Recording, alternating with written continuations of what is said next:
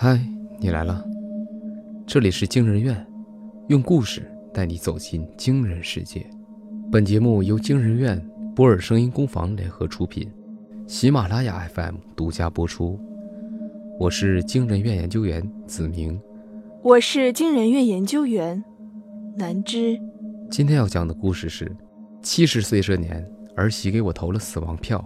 上，作者会跳舞的熊。投票开始前，我必须再次确认：各位投票人，你们都想好了吗？冷色调的房间里，身穿职业装的工作人员面带微笑的发问，而他口中的投票人，围坐在小圆桌前的三人正不约而同的点头示意。好，那现在请分别进入隔间，你们将有十分钟的时间进行投票。投票完成后，我将统一宣布结果。妈，我们走吧。三人中，长相英俊的中年男人扶起满头白发的老妇人，帮助她从沙发上站起。紧接着，另一位模样姣好的中年女人也上前搀扶。两人遵循指引，将老人送进最左边的隔间。妈，当老妇人抓住隔间门把手时。中年女人叮嘱道：“您知道该投什么吧？”老妇人面无表情。门在她与女人之间渐渐关闭。女人和男人对视一眼，男人似乎心事重重，一言不发便钻入了中间的隔间。女人皱皱眉头，也走进最后一个隔间。门关闭后，工作人员用广播宣布投票规则：投票最多三轮。如果三轮后票选结果依旧无法达成一致，我们有权请当事人做最终决定。下面，请各位开始第一轮投票。等所有隔间上投票中灯箱亮起后，工作人员打开手中的平板电脑，那上面清楚记录了三名投票人的资料：李荣，女，三十八岁，周氏点心铺老板娘，与当事人关系婆媳。周丽，男，四十岁，周氏点心铺老板，与当事人关系母子。吴桂花，女，七十岁，周氏点心铺前老板，与当事人关系本人。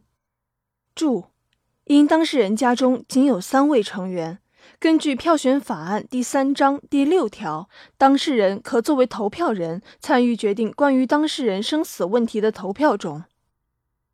十分钟一晃而过，当广播第五次响起票选生死、造福后世的宣传语时，三人已全数走出隔间。结果如何？见工作人员出现，李荣迫不及待地冲上去：“着什么急呀？”身后传来吴桂花干哑的声音。李荣嘴角动了动，没有说话，但那双充满渴望的眼睛依然死盯住工作人员不放。工作人员点亮墙上的全息屏，显示出一行字：“两票死，一票生。”第一轮投票结束，投票人并未就当事人吴桂花生死问题达成一致。接下来，各位将有三十分钟讨论时间，随后进行第二轮投票。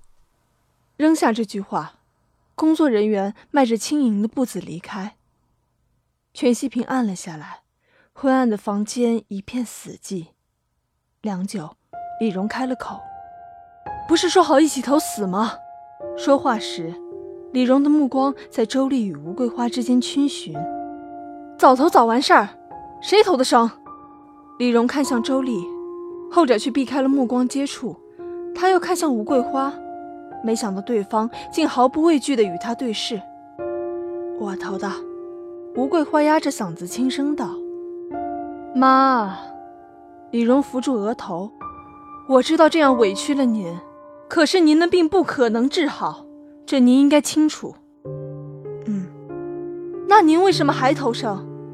因为害怕。我看过介绍，这里的注射死亡不会有任何痛苦，您只会觉得像睡着了一样。我知道，可是我刚才忽然想，就算不继续治病，我还能硬挺个一年半载的。再说，我要是走了，小丽她怎么办？就算硬挺着，你也会活得很痛苦。李荣耐心劝说：“我能忍。”周丽，李荣猛地抬手推搡了周丽一把，尖叫道：“你听到妈说什么了吗？”忽然被点到名字，周丽浑身一颤，茫然的抬起头看了吴桂花一眼，不敢说话。看到他那温吞的眼神，李荣感觉体内愤怒的岩浆涌上喉头。他后退一步，指着吴桂花质问：“这么多年了，你还不肯放过你儿子，还把他当宝贝一样捧在手心？他已经四十了，你还要宠到他什么时候？还有你。”李荣又将矛头指向周丽：“你有主见吗？咱们之前计划那么久的生活，你全忘了？现在他不想死了，你倒是说句话呀！”吴桂花打断李荣。你就那么想让我死？如果真有这想法，我早下手了，还用等到今天？李荣发泄之后，脾气也缓下来，放低声音道：“我解释过很多次，现在您的医疗费就是个无底洞，单凭店里的生意根本没法支撑，更何况您在家，我和周丽必须分神来照顾，生意上更忙不过来。”长此以往，我们每个人都得不到解脱，只有送您走，才是唯一的办法。李荣，等到李荣说完，周丽慢吞吞的开口了：“其实，我觉得妈说的有道理。我们可以适当降低生活水准，我还可以延长开店时间。对了，你去找一份其他工作吧，白天我在店里能照顾妈。”周末换你来，怎么样？这种连轴转的生活，我们能支撑多久？李荣立刻反驳：“周丽，你有没有站在我们的立场上考虑过？”我考虑过。周丽瞄了眼吴桂花，又立即轻声：“哼，算了。”吴桂花捂着心脏，冷笑一声：“我刚才说了，我不想死了。”下一轮，你们也都投生，早结束早回家。我累了。周丽，别听他的。见周丽正欲点头，李荣高声提醒，一字一句道：“妈，反正人早晚都得死，您别挣扎了。”时间到，请开始第二轮投票。就在这时。工作人员打开房门。你们考虑清楚。进入隔间前，李荣依然做着最后的努力。可惜事情发展并未如他所愿。十分钟后，工作人员公布了投票结果：一票死，两票生。第三轮开始前，留给投票人的讨论时间为一个小时。在李荣看来，执行生死票选的机构对人性洞察不可谓不深刻。来之前，他特意搜索过相关报道，很多前来投票的家庭往往在前两轮不能达成一致，但经过第三轮之前特意延长的讨论时间后，大多数当事人都能被直接指定生死。他揉了揉有些发胀的太阳穴，也觉得心怀愧疚。可平心而论，选择走这一步的确是无奈之举。在李荣生活的国家里，有一项奇特却有几分道理的法令：当上了年纪的老人身患绝症难以治愈时，他们的家人可以向国家申请生死票选，即是要选出三名家庭成员，在相关机构提供的房间里完成对老人生死决定的投票。当三票结果皆为死时，则投票终止，老人将被执行安乐死。若三票结果为生，则老人可以离开；如果三轮投票后结果未达到一致，则由患病老人亲自决定自己的命运。过去，李荣一直认为这是无比残忍，但当知道家里唯一的老人吴桂花身患绝症，需要付出大量成本才能勉强维持生命后，他的看法有了改变。家里唯一的经济来源是祖传下来的周氏点心铺。虽然生意不差，收入足以支撑家庭生活，但要兼顾吴桂花的治疗费用，就显得杯水车薪。夫妻俩商量了很久，才终于决定来投票。因为家庭成员只有三人，所以吴桂花也必须亲自上场投票。李荣晓之以情，动之以理，才终于让吴桂花点了头。但现在投票情况不容乐观。李荣一个晃神回来，才发现自己眼眶湿了。